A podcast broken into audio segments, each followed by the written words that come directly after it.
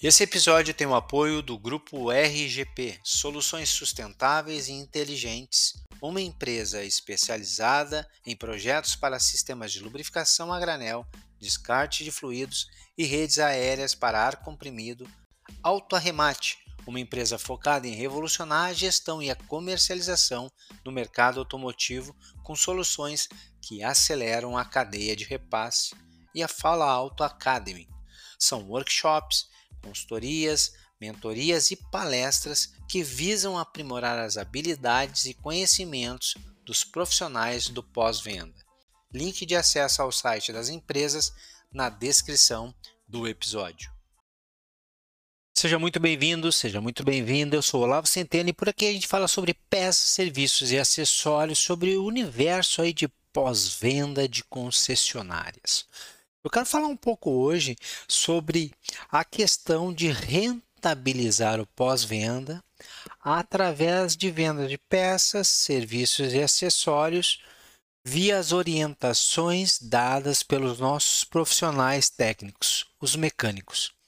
Porque isso tem sido um grande desafio em todas as concessionárias que eu visito, todos os gerentes de pós-venda com quem eu converso, a pauta vender mais ou ser capaz de vender mais tem sido um grande desafio para o corpo técnico.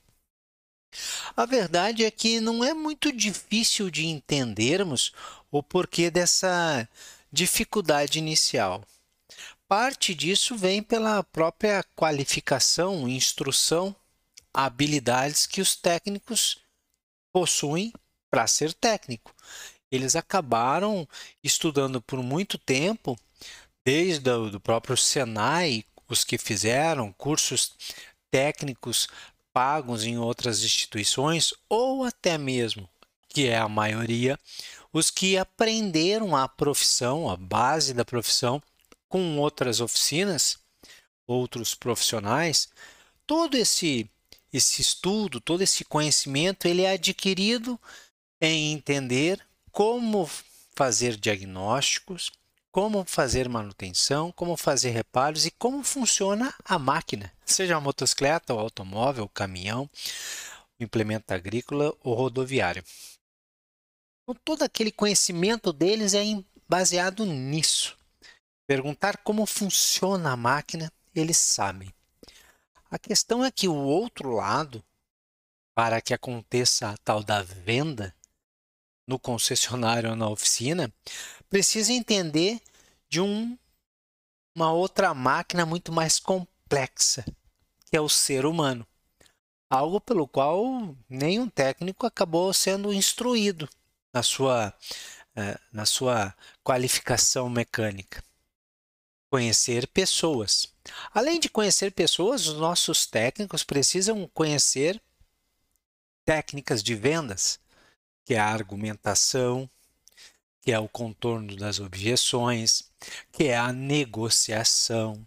Então veja que, além de não conhecermos bem, não, não termos o preparo necessário sobre pessoas, também não temos o preparo necessário sobre técnicas de vendas. E aí nós nos reunimos com os técnicos e falamos para eles nas reuniões aí que acontecem toda semana no pós-venda brasileiro, Olha, precisamos vender mais, precisamos vender mais. E se não bastasse só termos que vender mais peças, serviços e acessórios, ainda existe um conjunto de itens que precisam ser vendidos que eles não estão ali no pacote que já está preconizado, tanto nos manuais dos automóveis, dos veículos, que são aquelas peças ou aqueles serviços necessários por tempo, por quilometragem, por horas de funcionamento. Além desses que já estão ali, tem os que ele faz o diagnóstico e diz precisa trocar, mas também tem que vender é, itens agregados. E nós não estamos dizendo aqui, em hipótese alguma, que não são itens ou serviços necessários. São importantíssimos. Porém, para que aconteça a venda deles, precisa ter técnica, metodologia, um processo bem desenhado e um preparo feito.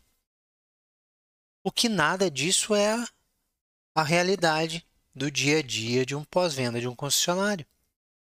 Nós temos profissionais incríveis que fazem horas e mais horas de treinamentos online fornecido pelas montadoras, horas e mais horas de treinamentos presenciais nas fábricas, nos centros de treinamento das montadoras. Só que esses técnicos passam esse tempo inteiro estudando sobre a máquina. E aí, ao chegar, ao retornar para sua base de trabalho, toda reunião que eles participam, eles são instruídos, são cobrados, são até motivados a vender mais peças, serviços e acessórios. E a gente vê uma, um gap, né? A gente vê um buraco, um vazio enorme entre o que a gente quer e o que nós conseguimos.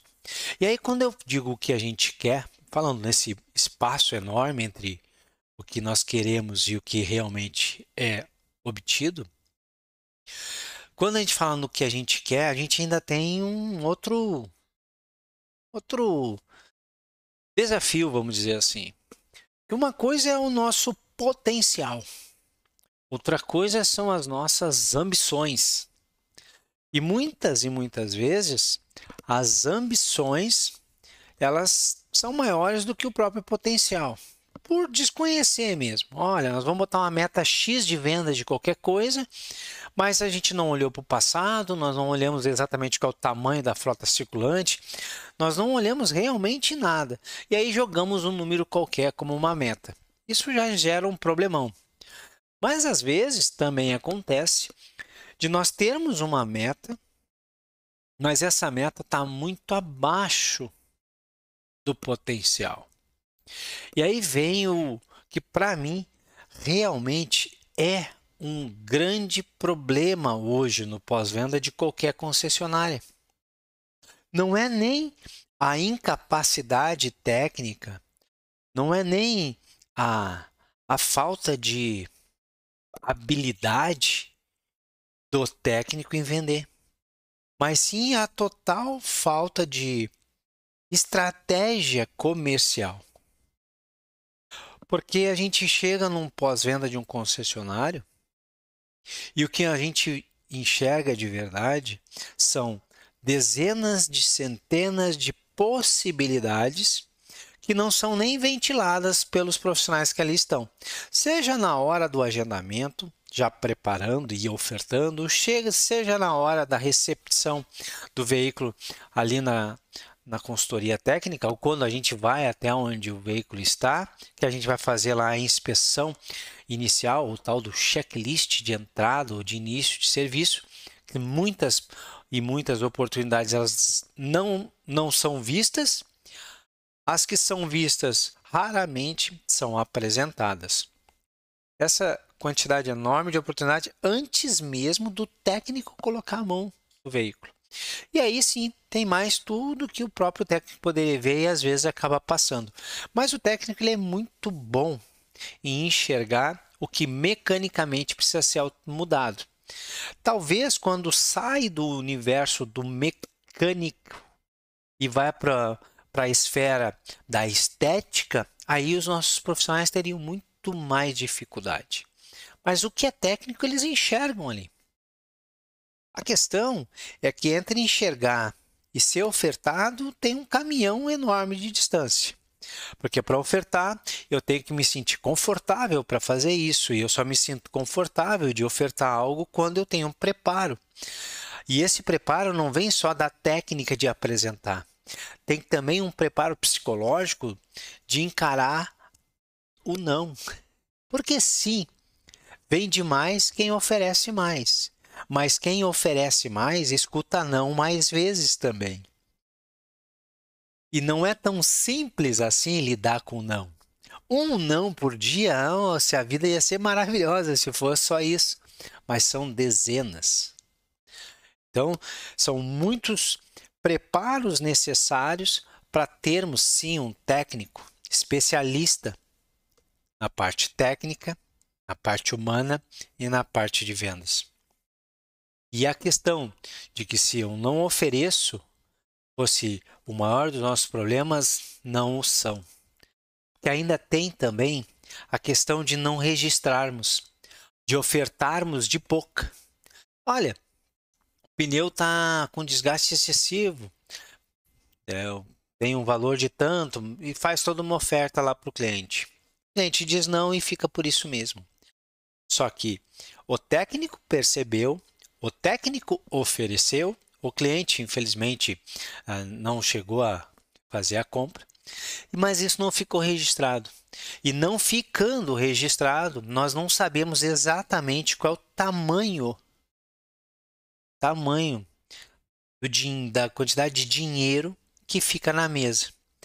Porque uma vez que nossos técnicos nós possamos garantir que os nossos profissionais todos do pós-venda façam todas as ofertas, só depois de garantir que isso tudo foi feito, nós também temos que registrar. E registrar através de uma coisa chamada orçamentar algo. Tem que ter um orçamento. Não ofertar só de boca não adianta, tem que ter um orçamento, porque esse orçamento ele consegue, para quem é gestor, quantificar. Quantificar de que maneira? Poxa, para cada 10 veículos que nós atendemos, 10 orçamentos foram criados. Então, sim, nós Sendo necessário algo claro, 10 orçamentos foram criados. De cada 10 orçamentos feitos, 8 orçamentos viraram algum tipo de venda. Então, eu converto 80%.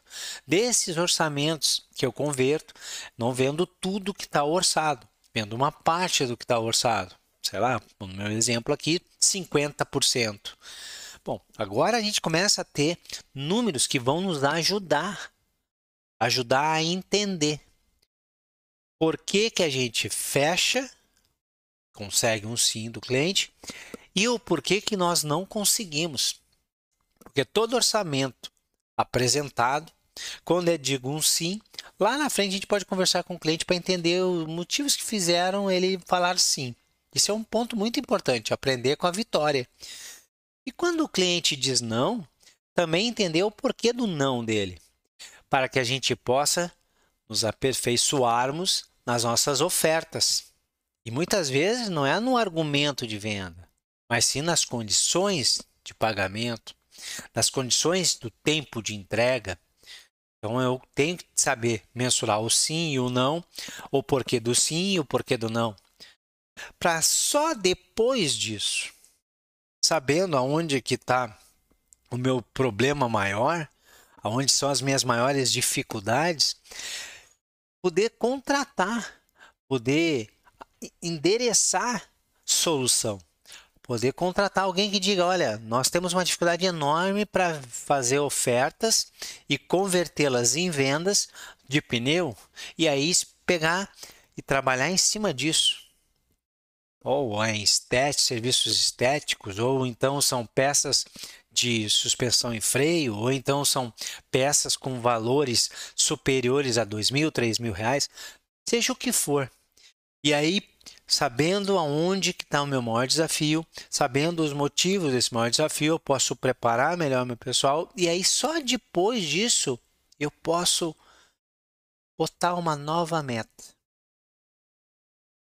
Se nós continuarmos a querer vender mais, mas só reunir o pessoal numa sala e falar que as metas são aquelas que nós precisamos vender mais, nós vamos criar uma cultura de frustração.